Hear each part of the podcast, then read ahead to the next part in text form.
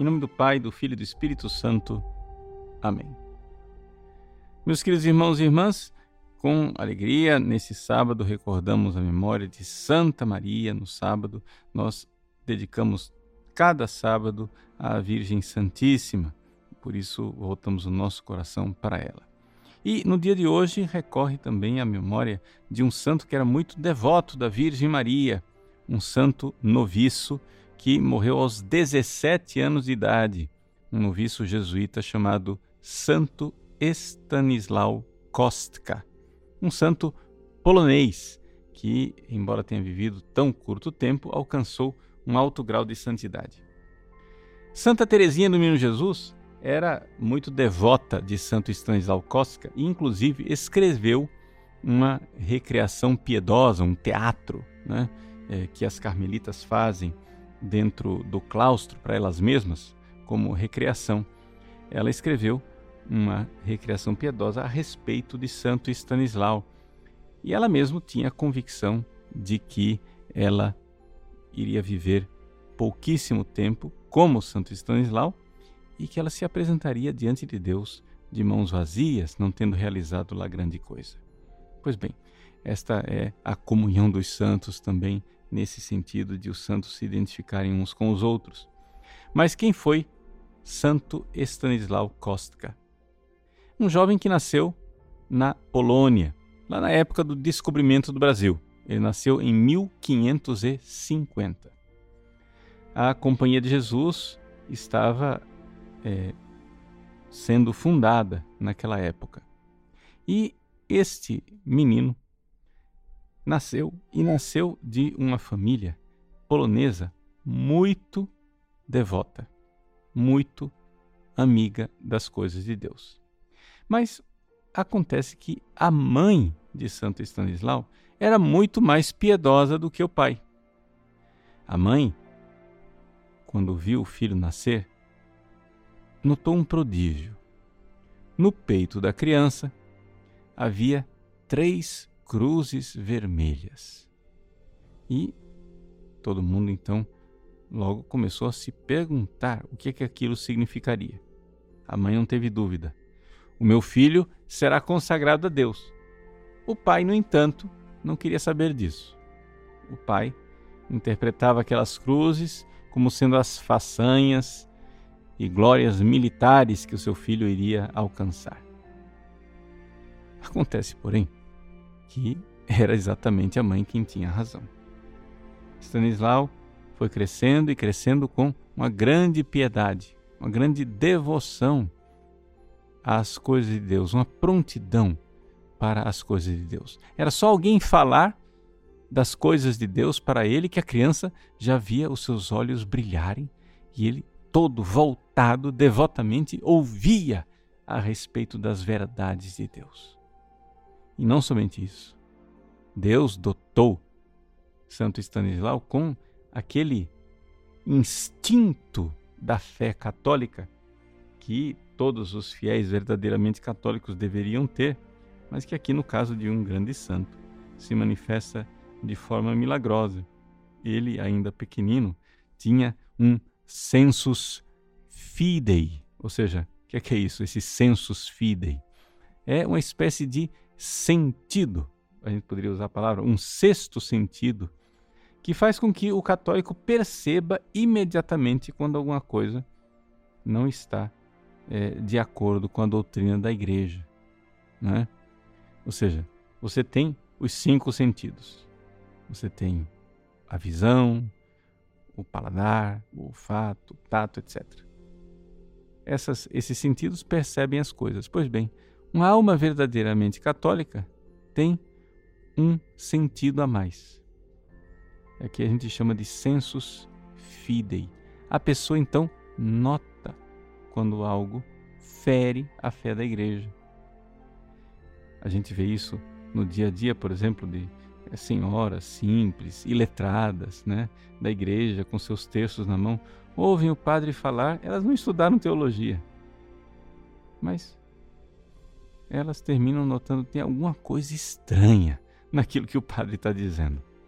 Elas sabem que aquilo lá não é a fé da igreja. Não sabem dizer por quê, porque nunca estudaram teologia e até nem estudaram catecismo suficiente. Mas, na pureza da fé, elas têm esses sensos, esse faro né, de é, saber notar aquilo que é propriamente católico ou não. Isso aconteceu com Santo Stanislau quando ele era pequeno. Um dia, o pai dele, que era senador, nobre, importante, fez uma, uma recepção em casa e um dos é, convidados começou a dizer ideias protestantes, coisas que não eram conforme a fé católica. Pois a pequena criança, Santo Stanislau, que não tinha ainda idade para perceber as coisas, começou a passar mal e desmaiou. E caiu no chão desmaiado porque viu que aquilo que aquele homem estava proferindo eram ofensas feitas a Deus e à sua Santa Igreja. Vejam como ele tinha né, este sensus fidei de uma forma extraordinária, já mostrando a grande santidade a qual ele era destinado.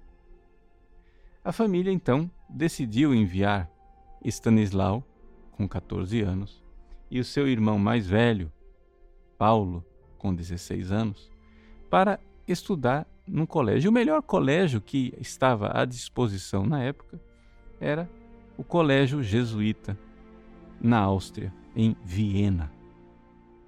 Então lá foram os dois irmãos, partiram para o estrangeiro, partiram para a Áustria e se matricularam no Colégio Jesuíta de Viena. Lá naquele colégio, Stanislau ficou apaixonado com a companhia de Jesus. Vendo aqueles santos jesuítas que eram do, do início da companhia de Jesus, né, na época da fundação, jesuítas que tinham conhecido Santo Inácio, ele começou a ver que verdadeiramente ali tinha uma vocação de Deus. Deus queria que ele estivesse na companhia de Jesus e começou a admirá-los, a segui-los, mas o seu pai, é claro, queria que ele fosse um guerreiro. Seu pai queria que ele fosse um militar, que trouxesse glória para a família. E Stanislau, então, é, não sabia o que ele poderia fazer para entrar na companhia de Jesus. Até que aconteceu que ele ficou doente.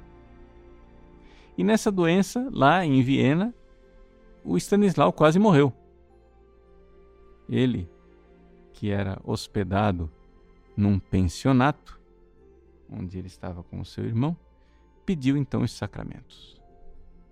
Pediu que viesse um padre para lhe dar os últimos sacramentos, já que ele estava morrendo. No entanto, a impiedade e a crueldade do dono da hospedaria disse que nunca um padre iria pôr os pés na sua propriedade. De jeito nenhum. Aqui não entra padre. E Deus então fez um milagre. Stanislau, na cama, recebe a visita de Santa Bárbara, que, acompanhada com vários santos, levou a comunhão, sim, a divina e santa Eucaristia, ao Stanislau. Depois, um tempo depois, Stanislau recebe então a visita da própria Virgem Maria, Nossa Senhora, que vai consolá-lo e vai levar para ele a cura. Santo Stanislau então é curado e Nossa Senhora diz que eu vou curar você, mas vou curar você para que você entre na companhia de Jesus, na companhia do meu filho. Santo Stanislau, curado, procurou então os jesuítas. Olha, Nossa Senhora me curou prodigiosamente e disse que eu tenho que entrar na companhia de Jesus os jesuítas disseram: Olha, nós acreditamos no milagre, porque nós recebemos notícia que você estava morrendo. A gente sabe que foi milagre.